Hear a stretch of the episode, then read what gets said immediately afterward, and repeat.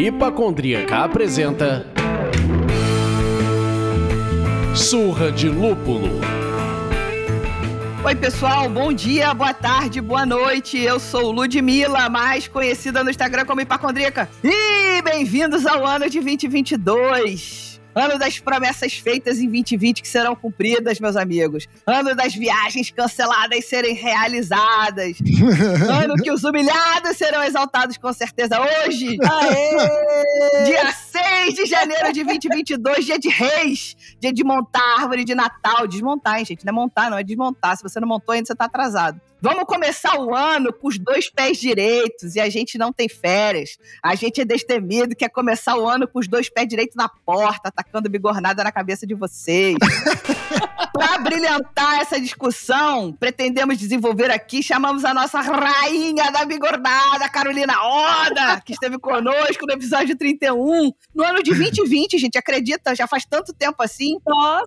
É, e ele é comentado até hoje nas redes sociais pelas verdades ditas sem dó nem piedade. Que fama! Para reforçar esse papo e fechar o time que entra na quadra, convidamos a Dil Bastos, sommelier de cervejas e vinhos, que vai nos ajudar a entender um bocado mais sobre a construção dessas cartas. É nóis. Então, assim, sem mais delongas, mas com muita delonga, o papo é sobre cartas de cerveja em restaurante. Por que, que, é tão difícil? É culpa dos donos de restaurante? É culpa da cervejaria de massa? Os cervejeiros artesanais não sabem o valor do peixe que eles vendem? É culpa de todo mundo? Por que, que os drinks saem ganhando? Então, Carol e Adil, por favor, nos ajudem. Dê um alô pra galera. Bom, eu tô aqui de volta, né? Eu já nem sei mais se eu tô com medo ou não, com essa fama maravilhosa que eu fiquei a pessoa sincera do mercado, que fala o que tem que ser dito. Começar é o ano ouvindo verdades. É Afinal, isso. só trabalhamos com verdades. Muito bem, Carol. Esse é um dos meus lemas. Senhor, só trabalhamos com a verdade. ah, então a dupla aqui hoje, Jesus, põe o capacete. É isso. Põe o capacete, vambora. Dá play, veste o capacete. Sejam bem-vindos, seja bem-vinda de volta, Carol. Muito bom voltar a bater esse papo com você. Bem-vindo, Adil. E eu sou o Leandro. Mas hoje vocês podem me chamar daquilo que todos nós já ouvimos quando vimos uma carta de cerveja e pedimos aquela, a gente ouviu um vou ficar te devendo. é, essa não tem. mas tá no cardápio, não, mas essa não tem, não. É, essa não tem. Tem, mas acabou. tem, mas acabou. O famoso tem, mas acabou.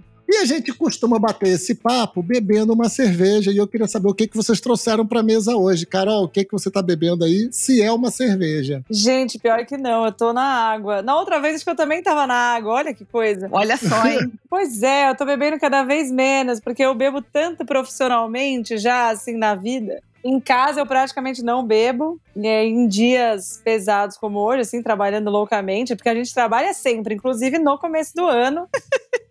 Aí eu tô aqui na água mesmo. Então, Monja Coen que se segure, hein? eu que sou a rainha da. Como que é? Rainha do quê? Moderação. Moderação. É isso. Eu acompanho a Carol também, tô na água, tô no, no, detox de todos os excessos do final de ano. Olha! Trabalhando bastante, nada como uma água para hidratar. Ainda bem que eles têm juízo. Eu fiz um detox em novembro, mas ele já passou. Ele já, já passou. Já tá precisando fazer outro, né? É, mas eu fiz, eu, eu banquei esse detox. E você, Lud, o que, que você tá bebendo? Bom, eu peguei aqui a Black Princess, a Strong Golden Female, que foi criada pelas cervejeiras do Grupo Petrópolis para homenagear as mulheres e também chamar atenção sobre um assunto muito importante, que é a denúncia dos casos de violência contra a mulher. Então, essa cerveja, inclusive, foi premiada agora no final do ano. Então, estamos aqui para bebê-la. Deixa eu abrir daquele jeitinho maravilhoso, usando a camiseta para girar a tampinha. E ó, ela tá bem bonita. Eu fui no lançamento deles lá na Cervejaria Petrópolis, no Grupo Petrópolis. Muito bom. E você, vou ficar te devendo, vai ficar me devendo também ou você tá bebendo alguma coisa aí? Não, eu comecei o ano sendo ousado, indo naquilo que eu não vou normalmente. Eu fui na ácida, eu tô bebendo uma escafandrista a Jungle Juice, uma Smooth Style Sour Ale. Gente, o que, que é Smooth? Olha, tá vendo? Já vamos entrar na pauta. O que, que é isso, gente? que estilo é esse? Repete, por favor. Smooth Style Sour Ale. Muito fácil. O BJCP ainda não encontrou esse estilo, eu acredito que ainda não. Nem eu. A Dil conhecia alguém. Também não, ouvi, ouvi falar agora. É uma, uma vitamina aí, não é? Que, que... É. É, isso é igual o GPS, tá localizando. Não. Isso parece que é uma tendência lá fora, e pra variar a gente compra essas tendências. É uma quantidade de fruta bastante grande, misturada com lactose e com acidez. Então é uma sour, tipo um milkshake sour. Cada um inventa o que quiser. Já teve a milkshake IPA. Pois é. Eu acabei de ver, confirmar no Google, não existe a palavra ponderância. Eu inventei a palavra ponderância, alguém inventa o estilo, então é assim que funciona. Cada um inventa o que quiser. É isso aí.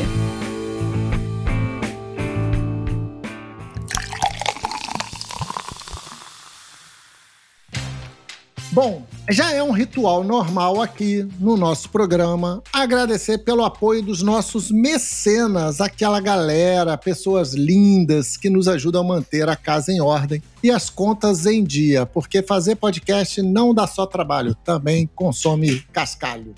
E aí eu queria agradecer muito Natália Rocha, Rodrigo Fontana, Flávio Yokuji, Bernardo Tomé, Gleison Silveira, Eduardo Sena, Paulo Oliveira, Marcelo Leal, Luiz Heraldo, Cláudio Bolzani, Guilherme Castro, Alex Rodrigues, Fábio Bossada, Débora Lenen, Bruno Silva, Kaique Bossi, João de Deus, Bia Amorim, Pri Colares, Diego Simão, Michel Souza e Débora Severo. Muito obrigado, gente. Se você ainda não é um mecena, torne-se você também um mecenas do Surra de Lúpulo. Acesse o nosso site apoia.se barra surra de lúpulo e escolha o apoio que cabe no seu bolso. Parte de cinco reais. É mole mole, dá para fazer. E aí você faz parte do grupo, troca uma ideia com uma galera maneira, vale a pena. Tem várias recompensas lá.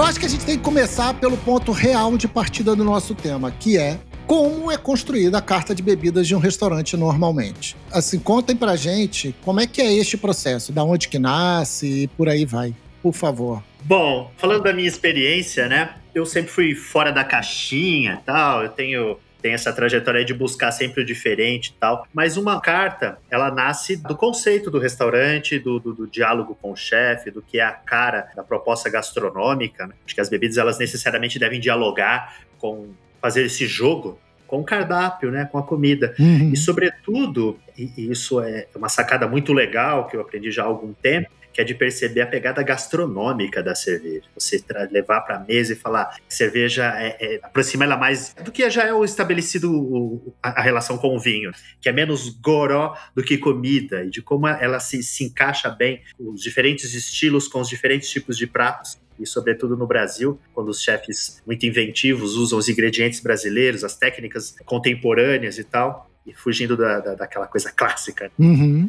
Então a, a- a carta, pelo menos na minha experiência, no, no que eu vejo, ela vai por esse caminho, assim, do, do diálogo com o conceito do, do- do chefe, do que ele propõe, e do conceito da casa em geral. E aí, Carol, o que, que você quer adicionar aí nessa brincadeira? Ele foi do conceitual, eu vou do operacional, que é um dos traumas que eu tenho. A gente começa vendo o espaço que tem. O espaço para a geladeira, o espaço para copo. Se tem câmara fria, se não tem. A gente começa disso para começar a ver assim, qual é a- a possibilidade de tamanho dessa carta. Então vamos começar daí. Caraca, eu nunca tinha pensado nisso. Minha filha tem um trauma de geladeira suficiente. A pessoa quer assim 30 rótulos, aí não tem onde pôr, não tem onde pôr.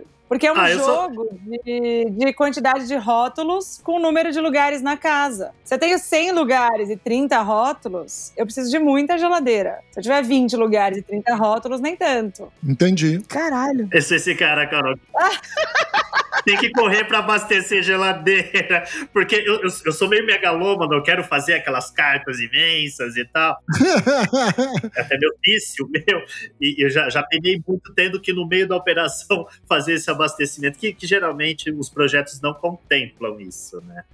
Exato. Às vezes casa de cerveja não contempla, né? Exato. É engraçado você falar isso que eu nunca tinha pensado, embora recentemente eu até vivi um micro experiência similar, muito pequena. Eu tenho um amigo que é dono de um salão de belezas aqui no Rio de Janeiro e ele falou: "Pô, Leandro, eu queria botar cerveja para vender". Aí eu apresentei o pessoal da Ocus Pocus para ele e tal, a gente fechou, fechou.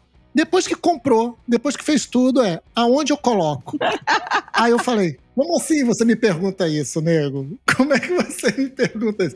Não, mas eu posso armazenar onde? Eu falei, na geladeira, são cervejas não pasteurizadas, tem que estar. Tá... Nossa, é, se for falar sobre isso, então, gente, estoque inteiro refrigerado, imagina. Isso para restaurante, isso assim. Olha, se eu falar que eu vi três vezes, tô achando muito. Caraca. Aí, já começou ela, pegou o martelo e pem, pem, pem. Não adianta pensar na carta só, gente. Onde vocês vão guardar, meus amigos? Falando bem a verdade, essa história de cadeia refrigerada, né, eu já vi muito acontecer. Aí chega o pedido, chega de manhã, o sommelier, é, quem recebeu foi o cozinheiro. O sommelier chega duas horas, três horas da tarde. Essa cerveja ficou onde? Perdendo temperatura. é, isso acontece, é uma realidade, cara. A logística dentro de um, de um estabelecimento, isso acontece essas escorregadas acontecem. E é, é um samba doido a gente rebolar para dar conta disso, né? Com certeza. É, a gente entra em outra pauta que prejudica muito a escolha de cerveja em restaurante, que é o pedido mínimo. Se o pedido mínimo é muito alto e eu quero trabalhar com um, dois rótulos dessa cervejaria, desse distribuidor, eu tenho que pedir muito. Se eu peço muito, eu preciso de mais espaço para guardar. Não vai caber na geladeira, o refrigerado vai ficar sem refrigeração e é assim que é a vida real. Bom, vamos aproveitar que você já soltou mais essa aí e me diz então, por que que é tão difícil emplacar uma carta diversa de cerveja em restaurante? Você já deu esse pequeno teaser que tem pedido mínimo, que tem espaço e etc. Mas enfim, aprofundem a gente aí nessa coisa de conceito versus espaço aí por que, é tão difícil emplacar uma carta diversa de cerveja? Bom, eu acho que no momento eu começaria falando que não sei quanto que tem de demanda por grande variedade em restaurante. Acho que a gente começa daí, assim. Eu acho que teve o boom da cerveja, teve essa demanda por pelo hype. Uhum. Hoje a demanda é muito mais por carta de coquetel do que por carta de cerveja. Hoje em dia você consegue ter um restaurante com meia dúzia de rótulos que super funciona. Não precisa ter 20 rótulos para agradar o cliente hoje. Dessa meia dúzia, você deixa quatro IPAs, tá? Meia dúzia, quatro IPAs, suficiente, gente. Maravilhoso. Mas aí vem uma pergunta dentro da pergunta. É aquela Tostines vende mais porque é fresquinho, é fresquinho porque vende mais. Em algum momento houve o boom da cerveja, mas talvez não tenha havido uma educação plena do restaurante, mais o sommelier, mais o cliente. Que o exemplo que o Leandro deu é um clássico. O dono do estabelecimento quer aquilo, mas ele não procura um serviço especializado para construir e criticar, fazer uma carta que tivesse sentido é, sensorialmente para aquele ambiente e espaço. Então já começou errado ali atrás, ou seja, essa carta é fadada a um insucesso que ele pode estar na tentativa e erro e ele não é a pessoa indicada para decidir isso. Então, você falou que primeiro é a demanda. Tá bom, não tem demanda porque você acha que teve menos educação, porque a cerveja é enxergada como uma bebida de segunda linha, mesmo sendo uma cerveja especial. E aí? Não, é que eu acho que a, a, cerveja se comunicou menos com a gastronomia. Eu acho que, assim, fica muito claro o, o bar super cervejeiro e o lugar de quem gosta de comer e tal. O ambiente do restaurante, eu vejo ele muito diferente, muito ainda segregado do bar, o famoso bar de cerveja especial.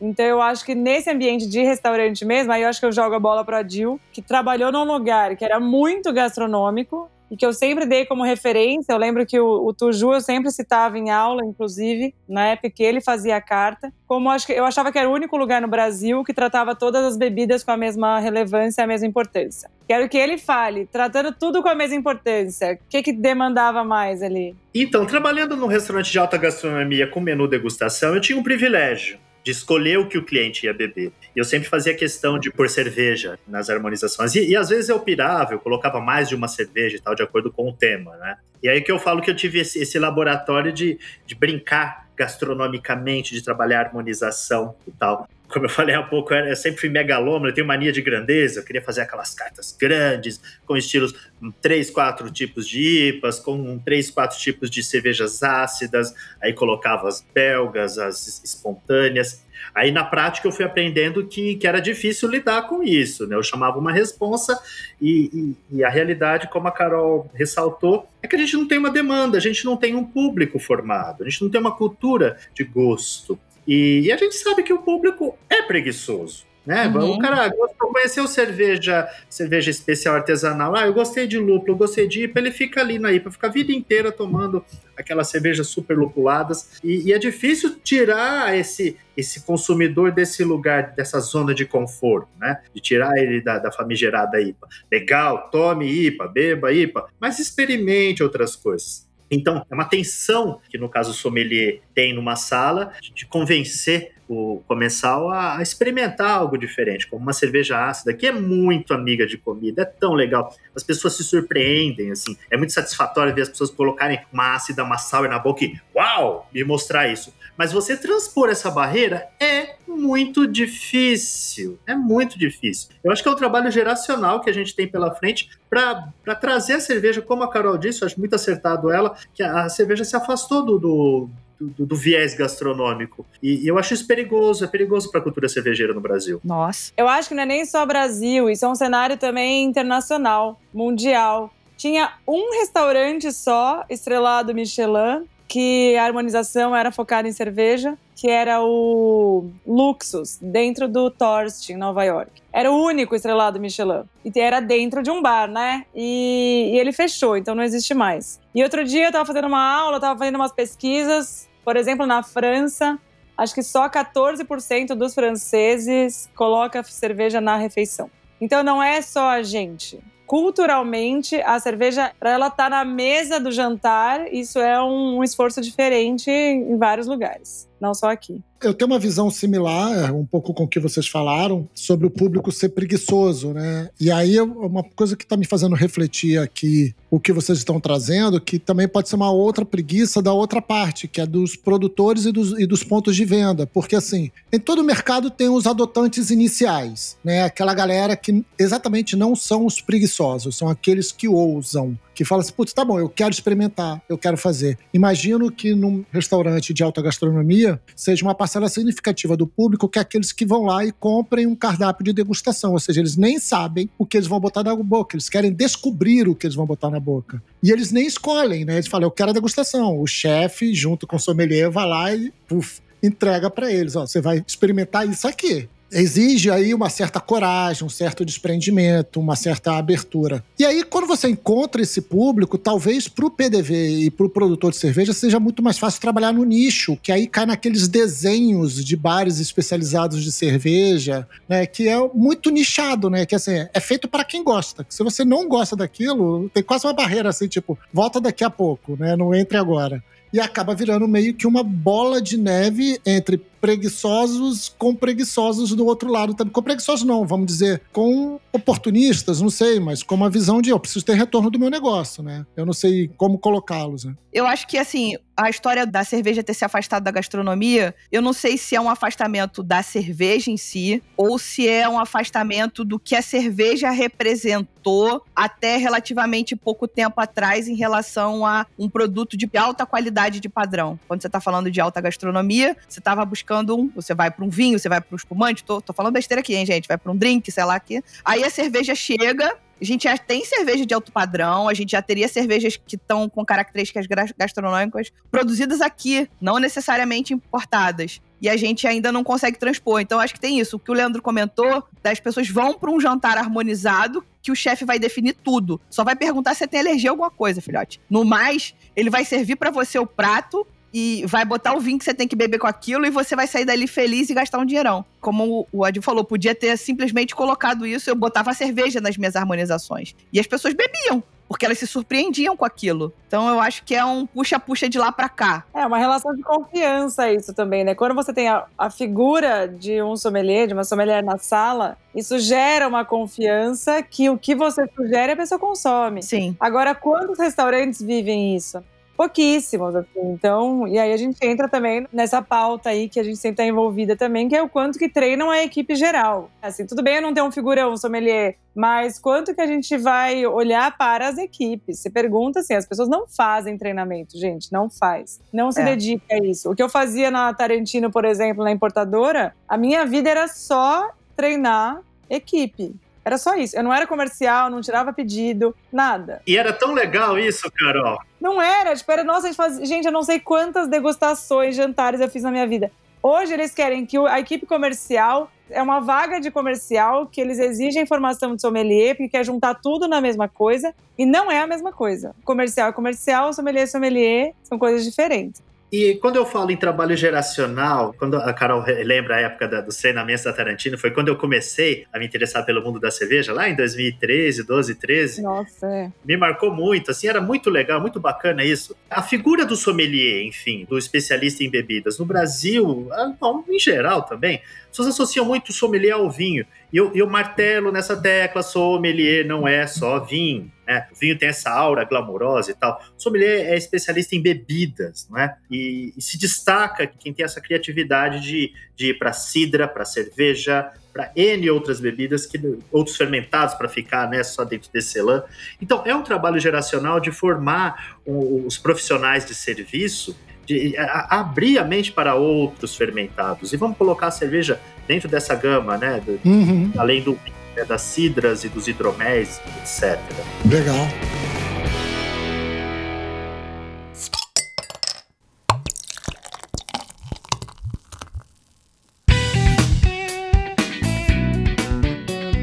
Seguindo aqui um pouco, e aí vamos considerar aquelas cartas e aqueles restaurantes que a gente consegue instituir uma carta de bebidas. Na percepção de vocês, a demanda de atualização, de quanto em quanto tempo ela deve ser atualizada? E o que que dita isso, né? Eu chutei aqui a demanda, mas o que que dita essa atualização? Ah, falando da minha experiência, tem, tem coisas que, que eu me apego, eu sou assim, pega amorzinho. A carta é minha, eu faço o que eu quiser. Não vai sair nunca daqui. né, que se tornam ícones na carta, aquele produtor que se encaixou ali e fica para sempre, assim. Eu gosto de manter essa fidelidade. E também tem a questão da sazonalidade, de você brincar com uma coisa que tá ali, você trabalha naquela estação ou até acabar aquele estoque. Bom, eu sou, sou muito intuitivo em relação a isso, eu não tenho nenhum método, assim, eu sou bem, bem do coração, assim, bem, bem afetivo para fazer isso, em termos de, de alteração, de mudança de carta. É, eu acho que depende muito do, do perfil do lugar. Se é um lugar gastronômico, público turista, isso vai ficando. Se é um lugar que tem mais cervejeiro, acho que tem que girar mais, porque é um pessoal que gosta mais de novidade, né? Então acho que tem esses pontos. Acho que não tem. É difícil uma regra. Eu lembro, né, assim, um tempo atrás, quando o planeta estava um pouco menos pior do que hoje, a gente fazia pelo menos carta de inverno-verão. Agora, hoje Uhum. não existe mais isso. Não tem como. Mas existia uma época em que você fazia, ah, beleza, tá frio, coloca mais cerveja escura, coloca mais bock e afins. Uhum. Agora, hoje não dá pra fazer isso, né? Porque a gente tem 14 graus em dezembro e tá aí. Mas fora isso, É, na verdade, o que tá acontecendo hoje são as quatro estações do ano no mesmo dia, exato. né? De manhã tá um pouco mais fresco, aí na hora do almoço tá quente, à tarde faz assim, de noite faz assado, é outono, verão, primavera, tudo ao mesmo tempo. Mas acho que isso leva a outra barreira que tem pra colocar cerveja hoje, assim. Então, o mundo cervejeiro trabalha pro geek, o geek quer novidade o tempo inteiro. Uhum. O restaurante não pode ter um portfólio não fixo, porque ele não tem profissional o suficiente, ele não tem como olhar para isso, o estoque dele nem girou, não dá para a cerveja dele já não existir mais na tabela, ele não vai ficar trocando, imprimindo Uhum. de novo o cardápio toda hora. Então assim, quem quer entrar em restaurante, a primeira coisa que eu falo, você tem uma parte do portfólio fixa? Sim. Se for tudo sazonal, Cerveja de linha. Exato, gente. Tem que ter cerveja de linha, porque tudo sazonal, porque troca o lúpulo todo mês. O Uhum. restaurante não quer isso. Porque tem restaurante, inclusive, eu já fiz, por exemplo, a carta do. Gente, o Amadeus. O Amadeus é um clássico na cidade, tem sei lá quantos anos o Amadeus, assim, né? É uma entidade na gastronomia paulistana. Uhum. Ela falou assim: Carol, coloca assim, cinco, seis rótulos que eu não precise cuidar mais disso depois. Então vamos Uhum. lá, coloca uma trigo, uma IPA, não sei o quê, tipo, marcas muito atemporais. Aham. Você pode trabalhar com marcas muito consolidadas, que se vendam sozinhas e tal. E ela falou: eu quero uma carta assim, tipo, se bobear ano que vem, eu quero olhar pra isso. E tudo bem, porque pro público dela funciona, que não é o foco também. Então acho que tudo isso direciona. É, a história da sazonalidade, eu gosto de lançamento, vamos lá, vamos lá, chicotinho no momento, né? Eu gosto de lançamento, eu compro lançamento, mas eu também acho que a história da sazonalidade, ela, ela o ponto positivo dela para mim, que eu acho que o lançamento que a gente tem hoje no mercado brasileiro é excessivo, é quando você tá falando especificamente de uma cervejaria rural, por exemplo, as alais da vida. Aí eles vão lá, a gente faz a cerveja que tem o figo. Porra, o figo só dá figo naquele período, não tem como ter figo 12 meses por ano. Beleza. Beleza, eu acho que isso é legal, porque isso faz uma graça até com a questão do clima e etc, né? Agora, mudou porque mudou só o lúpulo, aí pelo amor de Deus. Exato. Não, e, tem, e tem outra coisa nesse assunto aí, que cerveja é uma coisa que vence, né? Exatamente. Diferente das outras bebidas, a cerveja vence. Aí vai, a- a- vai chegando a data de validade e a cerveja não vende, e a gente vai ficando louco e tal. Isso, isso na operação é um grande empecilho também, um grande fator a ser considerado. Verdade. Você ia comentar alguma coisa, Carol? É, assim, quando tem essas super conceituais, geralmente ela tá ou no restaurante gastronômico, que é harmonizando, ou ela entra, assim, em lugar que entende mesmo isso. Tudo bem, aí você consegue. Agora, esse restaurante do meio do caminho, assim, que não é o super gastronômico, aí é muito mais difícil. Aí, falando também, acho que outra pauta, falando essa coisa do lúpulo, né? Aham. a febre da IPA, que é isso que eu falo, né? Você coloca 80% da carta IPA e vende. Amargor é a coisa mais difícil com comida. IPA é a coisa mais difícil de você usar sempre em harmonização. A gente usa os estilos belgas muito mais. A gente usa cervejas maltadas muito mais. E aí, se você pegar assim, ah, cerveja importada tá um absurdo de caro. Eu quero trabalhar com cerveja brasileira. Cerveja brasileira estilo belga. Me fala, quantas? Nossa, você é a 15 pessoa neste programa a fazer a pergunta: quem está produzindo cerveja belga? Quais são? Cadê? Onde elas estão? Gente, Exato, e para harmonização você precisa de estilo belga. Eu falo, o malte é o maior brother em harmonização e os estilos belgas também. O amargor é o mais difícil, gente. O público geral comum de restaurante que não é o cervejeiro, ele não não tá super acostumado a passar uma refeição com o amargor na boca o tempo inteiro. Então é o que a gente menos usa. Então você usa uma New England, então é um amargor mais curto, mais rápido. Mas um amargor Uhum. persistente se atropela a maioria dos pratos, né? Então a pessoa num restaurante ela tá indo mais para comer. Então o foco maior muitas vezes tá na comida. E aí você pega e põe. Uma vez eu vi que que era uma Impe- Imperial Black IPA. Falei, gente, Imperial Black IPA na carta de um restaurante que tinha peixe. Eu falei, o que, que isso daqui tá fazendo aqui? Vai matar qualquer prato, assim, sabe? Então tem esse outro ponto também de dificuldade do momento, que é um mercado que se desenha pelo que a maioria dos geeks quer e não pelo que quem tá fora da bolha quer, né? Caceta. Bom, gente, eu tô aqui perplexa, claro, pra variar. E aí eu aproveito pra perguntar pra vocês: vocês estão curtindo o programa? Gosta do conteúdo que a gente produz por aqui? Então lá vem mais uma chamada. Seja um mecenas do Surra de Lúpulo. Acesse o apoia.se barra Surra de Lúpulo e escolha a sua faixa de apoio. Nós temos vários planos e os nossos apoiadores ganham diversas contrapartidas, tais como grupo secreto, copo, happy hour, conteúdo extra e muito mais. Acessa e apoia. Bom, depois do nosso pequeno jabá, e aí já fazendo um paralelo com uma pergunta que a gente já tinha feito anteriormente, a gente já falou de um monte de pontos contra para a carta de cerveja funcionar, né? Fazendo um paralelo entre as cartas de cerveja versus as cartas de drink e vinho. A cerveja sai perdendo porque por muita coisa, gente. Eu tô com dó. Tô com dó da cerveja. a cerveja é o cachorro morto, né? Não pode chutar, não, gente. A culpa é nossa mesma, gente. A culpa é de quem tá construindo esse rolê. Então tá todo mundo pagando pelo jeito que a gente construiu, tá tudo bem. Boa, Carol. É isso, a gente tem que chamar para si essa, essa responsa, porque é o, é o bichão que a nossa geração tá, tá encarando aí e de como a gente está construindo isso. A gente meio que já falou disso perguntas atrás, de como o, o- mercado cervejeiro, a cena cervejeira, a cena dos sommeliers, dos especialistas, o que, que a gente está fazendo, né? Como a gente está construindo isso? Eu acho que é, é- é repetir isso que a gente tá- já tinha falado, sabe? A cerveja se afastou do prato. Mas como fazer isso? Como fechar essa equação? Eu acho que para essa questão tenho mais perguntas do que respostas. Se é que eu tenho alguma resposta. Como a gente constrói isso? É como a gente impele produtores a fazer esses outros estilos tão pouco trabalhados, né? Como as belgas. A gente já vê o pessoal fazendo cervejas ácidas, mas o estilo de escola belga não tem gente fazendo. Como a gente constrói isso? Que tipo de, de chamamento a gente faz para que isso aconteça? É, eu acho que esse afastamento também foi do que a gente comentou no outro programa, das que vocês falam é que rendeu. Bigornadas.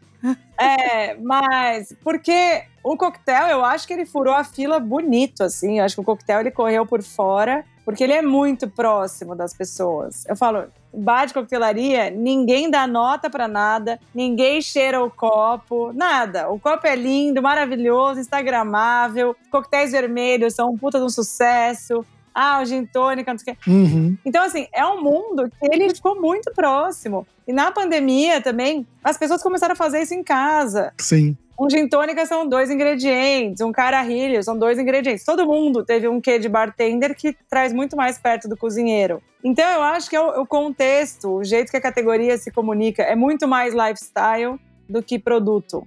É, toda marca de bebida, de destilado, vende o lifestyle não fica falando exatamente dos 25 ingredientes que tem na receita. Então, acho que a, a coquetelaria também ela se encaixa no ambiente de bar, né? Não só do restaurante, porque na pandemia ficou muito claro isso, né? O bar é um lugar sociável. O bar existe porque a gente gosta de conviver. Que a gente precisa. Exato. E assim, o contexto é maior do que o líquido. O bar cervejeiro, muitas vezes o líquido está maior do que o contexto. Que é o que o pessoal fala, ah, você quase não vai em bar de cerveja. Eu falo, gente, bar de azulejo com iluminação ruim, que parece uma farmácia, uma porção de fritura, beleza? Eu falei, eu não quero ir. Porque eu acho que o contexto. Ai, gente, eu tenho uma coisa com bares de azulejo com iluminação ruim.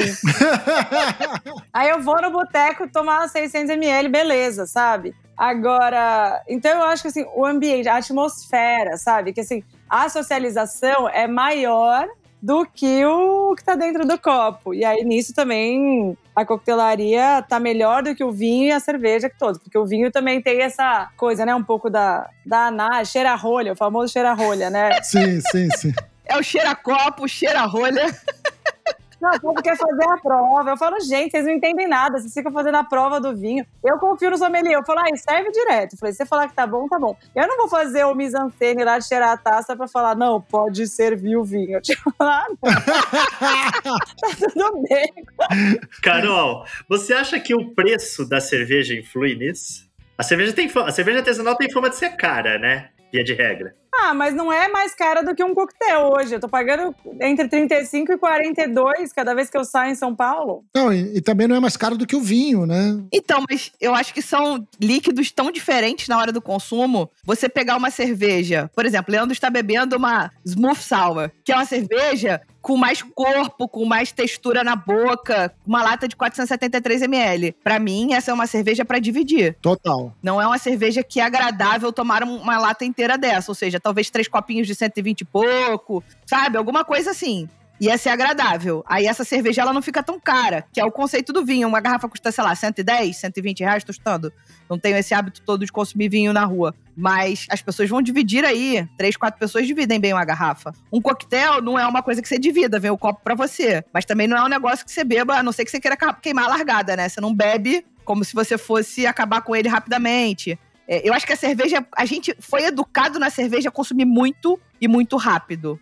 Porque era um líquido muito simples, digamos assim, né? Exato, e aí ficou na cabeça das pessoas que, ah, se a cerveja custa 40 e sempre é um volumão, vai ficar caro. Ela não, não tem que ter um estilo que ela vai tomar 300 ml. Exato. Aí você pode tomar 10 taças de 300 ml, mas. Exato. Eu falo isso porque esse rumor vira e mexe vem. Ele vem para mim, tipo, ah, cerveja artesanal é cara. Essa semana eu ouvi isso, ouvi isso de um de um garçom e tal. Ah, cerveja é um, é um universo legal, mas é caro, né? E isso, isso eu tenho esse, esse temor, porque vira e mexe esse rumor aparece no, nos meus ouvidos. é, mas é, porque assim, um vinho custar 150, você é falando, gente, tem carta hoje em dia que o vinho mais barato é 150. Agora, a cerveja de 330 custar 35, que duas daria 70, é caro. Uhum. É um preconceito ali que ficou, veio de baixo para cima, né? O vinho veio de cima para baixo, então é mais fácil. Você estava comentando do jeans e fechou uma gestalt aqui na minha cabeça, que é, eu tô começando a beber gin agora, né? É uma experiência nova, até o meu compadre que me trouxe uma garrafa assim que a gente se reencontrou depois de um ano e pouco sem se ver. Ele me trouxe uma. Ele adora gin. Ele falou, cara, trouxe essa garrafa para você tal. Eu tô começando a experimentar. E eu tô vendo um comportamento similar para quando eu tava começando a cozinhar, que é trocar receita. De repente, alguém me manda uma receita de gin. Alguém me manda uma receita, sabe? Assim, a gente vai trocando. Eu falei, cara, queria fazer um gin assim, pô, faz assim, assim, assado. Faz não sei o que, não sei o que lá. E é uma coisa que era muito do cotidiano. A cerveja, ela vem pronta, enlatada, e ela é um pouco distante desse cotidiano, né? Você depois discute o sensorial dela para quem quer discutir o sensorial, para os cheiradores de copo. Porque para quem não é cheirador de copo, é só goela abaixo e que seja bom enquanto dure, que seja eterno enquanto dure, né? Sim. E aí tá me fazendo refletir realmente sobre isso, que tem esse comportamento do dia a dia que o drink traz, que a cerveja, embora ela esteja no nosso dia a dia, ela não traz dessa maneira. Não é isso que desperta a nossa curiosidade nela. Não, não é. Eu acho que tem, no máximo, assim, o pessoal que começou a fazer cerveja em casa, que daí você É. pega um pouco igual cozinhar, você pega Uhum. por isso. Mas também fazer cerveja em casa é um pouco mais caro, complexo, espaçoso do que você começar a fazer drink em casa. Sim, sim, eu preciso de uma bancada para fazer drink. Bancadinha, pequenininha. É, e demora pra caramba, né? A gente fica, eu falo, gente, oito horas olhando pra panela. Eu falo, nossa senhora. Cara, eu não tenho tempo pra tanta coisa. Nossa, não, não, não tenho, não tenho. Muito bom. Gente, vocês falaram um pouco disso ali no início do programa, né? Sobre o sommelier, a presença do sommelier no salão. E a gente queria discutir um pouco sobre qual é o papel do sommelier em um restaurante para contribuir com o sucesso da carta de bebidas. O que, que vocês acham? A gente falou um pouco sobre isso lá atrás. Vocês acham que a gente tem mais o que explorar disso? Você falou de treinamento, Carol. O Adil falou da questão de quando você constrói a carta para degustação, você pode inserir ali, mas além disso ali, no dia a dia, O profissional de cerveja, ele já. Vamos lá, o sommelier de cerveja. Ele se caracteriza por, via de regra, por ser um pouco mais ousado, mais descolado do que o, o de vinho, né? Que é aquele o, cara do vinho olhando ali com o pin na lapela tal. Geralmente tem uma aura mais snob aham, e mais careta. Então, necessariamente, o sommelier de cerveja ele, ele tem uma pegada mais lúdica, mais ousado, mais pra frente. Esse papel do sommelier, o trabalho de cerveja na sala, ele se caracteriza por isso, pela ousadia, né? Mas, sinceramente, quem que são essas figuras, né? São, são, são pessoas tão raras na, na cena cena gastronômica, é muito raro. Quem é o sommelier de cerveja numa sala fazendo um trabalho bacana, instigando os clientes, sugerindo coisas diferentes? Mano, eu conto nas poucos dedos dessa mão quem, quem eu conheço que faz isso. E por isso que eu volto a dizer que é um trabalho geracional a gente buscar essa galera e de trazer para vamos estudar, vamos, vamos abrir a cabeça, vamos ver coisas diferentes. Existe um, todo um universo além da, da IPA, existe, enfim, tanta coisa para ser feita, mas eu, eu, eu realmente eu fico me questionando quem é o sommelier de cerveja na sala. Esse é um personagem que já nasce em extinção. Muito bom, né? Muito bom. Eu acho que é isso. A gente volta naquela questão. O Brasil é o país que mais forma sommelier de cervejas no planeta, mas você não encontra sommeliers de sala. E tem várias, vários pontos envolvidos nisso, né? A gente forma muito mais consumidor final do que profissionais. É uma vida muito difícil, né, da operação. Então, a partir do momento... É uma conta, gente. A gente, nosso trabalho, ele envolve questões sociais, políticas, tudo. A partir do momento que o curso de sommelier de cervejas custa 3 mil e tantos reais, uhum. quem faz é o consumidor final. Para alguém que é equipe de atendimento fazer, é só se a empresa investe, então se a pessoa se organiza muito e faz, mas assim, é mais, muito mais difícil, né? Então, e aí é aquela, igual a faculdade de gastronomia, depois seu salário é menor do que o valor do curso, sabe? Uhum. Sim. Aí é difícil as pessoas quererem ficar na sala exatamente fazendo esse, esse atendimento, né? Então a gente vê que muitas vezes é, é o próprio dono que faz o curso, e aí o dono faz a seleção e tá ali e tal, né? Eu queria trazer dois pontos que você falou. Um é a gente está formando o robista e não o profissional. A gente tá formando a pessoa que se interessou pelo assunto e quis estudar esse tema. Tipo, eu posso ter me interessado por filosofia e fui estudar filosofia sem uma aplicabilidade prática para aquilo, a não ser me comunicar melhor, entender melhor as coisas da vida e etc. Este é meu plano de apostadoria, filosofia e antropologia. Ó, Eu comecei fazendo isso. É da filosofia vim pra sala. Eu fiz o contrário. Acontece também. E aí a gente tem o segundo ponto que eu acho que é muito importante, que também você já falou lá atrás, que é o treinamento. Não só o treinamento, mesmo que você não seja um treinamento super técnico para sommelieria, mas um treinamento para o garçom, se você não tem um sommelier que vai atender nessa linha de frente. Aqui no Rio abriu um bar, é, houve todo aquele movimento pandemia, fechou um monte de coisa, e aí quem tem dinheiro continua tendo dinheiro, tá, gente? Isso é só pra gente ficar claro. mais dinheiro. Exato. Quem não tinha dinheiro se ferrou. Quem tinha dinheiro ganhou dinheiro, sim. Não é mentira, tá? Não é, é verdade esse bilhete. É verdade. E aí abriram muitos restaurantes aqui na Zona Sul. Na, em Ipanema teve uma profissão de, de, de restaurantes novos, abriu um, um, um barzinho descolado com chopp Brahma, mas com outros chopps que estavam dentro do guarda-chuva da Ambev. Aí fui lá, fui lá saber qual era. Azulejo, tá, Carol? Azulejinho branco e tal. Mas Sim. tem uma decoraçãozinha de, de, descolada e tal. Enfim, beleza, chopp. Aí você ia conseguir beber chopp da Guzi, chopp até da Ocos Pocos, chopp da Lon, chopp Brahma. Não, não, não. Você chega lá, qual chopp da Ocos Pocos tem? Hã? Hã? Hã? Eu não entendi o que ele falou. Ninguém sabe. O cara não sabe nem falar, coitado, entendeu? Não sabe pronunciar, gente. Não sabe. Não sabe falar, não sabe o que que é, não faz ideia. E aí não é culpa do cara. O, o serviço do cara é levar o chopp pra lá. Eu chego no cardápio e falo, eu quero frango a passarinho. Eu não, ele não tem que me dizer se frango a passarinho é novo, é galeta, é velho, não sei o quê. Ele tem que ser treinado para poder me dar essa informação. E essa informação não chega pro cara. Aí, ou seja, o que podia ser um barzinho bacana, de quem só toma brama ter chance de provar outras linhas, outras cervejas, não acontece. Porque esse cara não é treinado minimamente. Então, falar do sommelier no salão é lindo, mas a gente tá formando robista. É terrível, né? Nossa. É, a gente até forma profissional, mas muito pouco, né? Mas é, é isso que você falou, assim. E aí, sabe qual é o lance também? Quanto mais gente sabe do assunto, menor é a demanda pelo profissional que entende.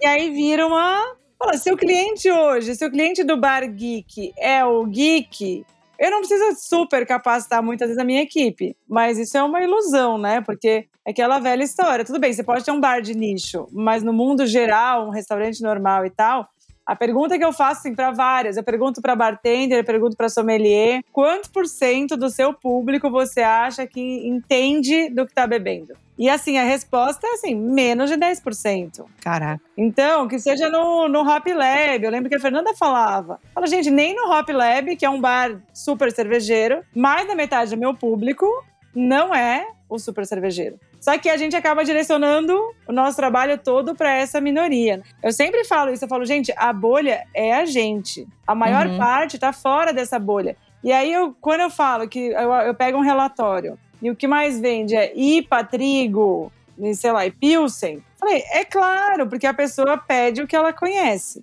Se você fazer uma venda ativa, dá muito mais trabalho. Então você tem esse- todo esse jogo, assim, mas, gente, investimento na equipe de atendimento, isso não acontece como um todo. Qualquer treinamento e tal, essa cultura de desenvolver a equipe do salão, que é a minha outra maior frente de trabalho hoje, né? Muito mais isso é o meu trabalho do que, do que cerveja especificamente. Justamente por isso, porque eu comecei a ver que não adiantava eu fazer uma carta de cervejas se o atendimento não funcionava. Falei, então é melhor eu pegar para trabalhar com a parte de atendimento e talvez de vez em quando fazer uma carta de cervejas, porque o todo tem que funcionar. E a gente está Uhum. muito ruim no, no Brasil em investimento, né, de, de equipe. E por várias razões. Primeiro, porque não é visto como carreira, não é visto como uma evolução, Uhum. é uma profissão que é muito assim, ah, a pessoa não é, ela está, né? Assim, ah, tipo, ela tá garçom agora.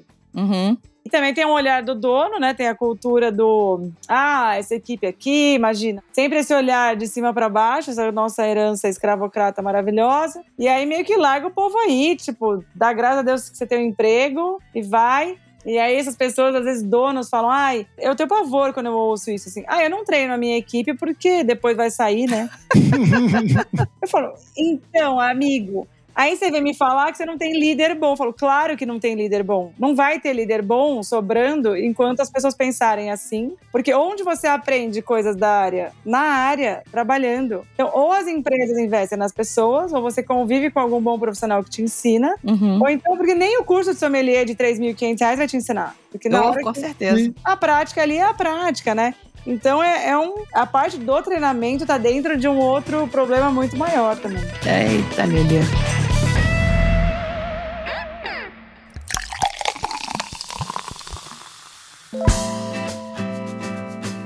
É, gente, assim, eu acho que esse assunto é papo pra mais de ano aí de podcast, entendeu? Se as pessoas fossem ter paciência pra gente fazer parte 1, 2, 3, 10, a gente não ia encerrar esse tema. Então eu queria já agradecer antecipadamente a Carol e o Adil terem participado com a gente aqui. Foi muito importante a gente pôde estar aqui é, debatendo um pouco desse tema para chamar a atenção das pessoas que ouvem aqui o Surra de Lúpulo, sejam cervejeiros, sejam sommelier, sejam donos de bares, para tentar entender e cada um tentar fazer a sua parte de alguma forma. Então, Carol, Adil, muito obrigada pela presença e a gente espera contar com a presença de vocês em outros papos, bigornadas ou não. Imagina, eu que agradeço de novo, mais uma vez estar aqui. É uma delícia, o tempo passa rápido, realmente, dá vontade de falar muito mais. Mas eu acho que é, é isso, a gente vai digerindo, vai trazendo, estou à disposição aí, sempre que quiserem renovar as pautas. Muito obrigado, obrigado, Leandro, Ludmilla, Carol. Que delícia de conversa, nem vi o tempo passar. E é isso, é um trabalho de formiguinha, devagarinho vamos lá, para diversificar a cerveja no copo do povo brasileiro, que bebe tanta cerveja, mas bebe tão mal, né? É, exatamente. Vamos lá, né? Vamos lá, quem sabe, né? É o que eu falei, o desafio que a nossa geração tem para jogar para as novas gerações, para ampliar e diversificar e enriquecer essa experiência cervejeira. Muito bom. Adil, Carol, muito obrigado. Eu adoro o papo assim, que passa voando, mas abrindo a cabeça à base de ou de bigornada ou de explosão, mas abre a cabeça. Exato. é de um jeito ou de outro aqui, filha. Tem que abrir, gente, tem que abrir. É por bem ou por mal, entendeu? A gente chega aqui com facão, ó. Era tudo mato. Vambora.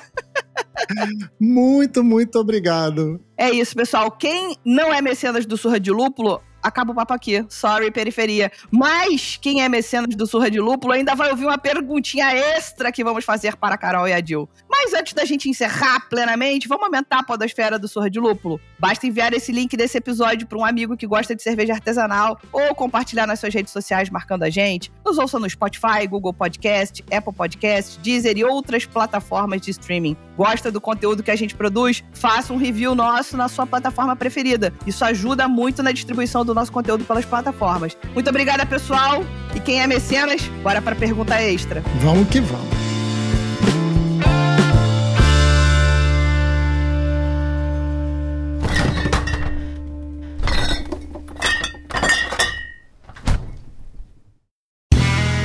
Este podcast foi editado por Play Áudios.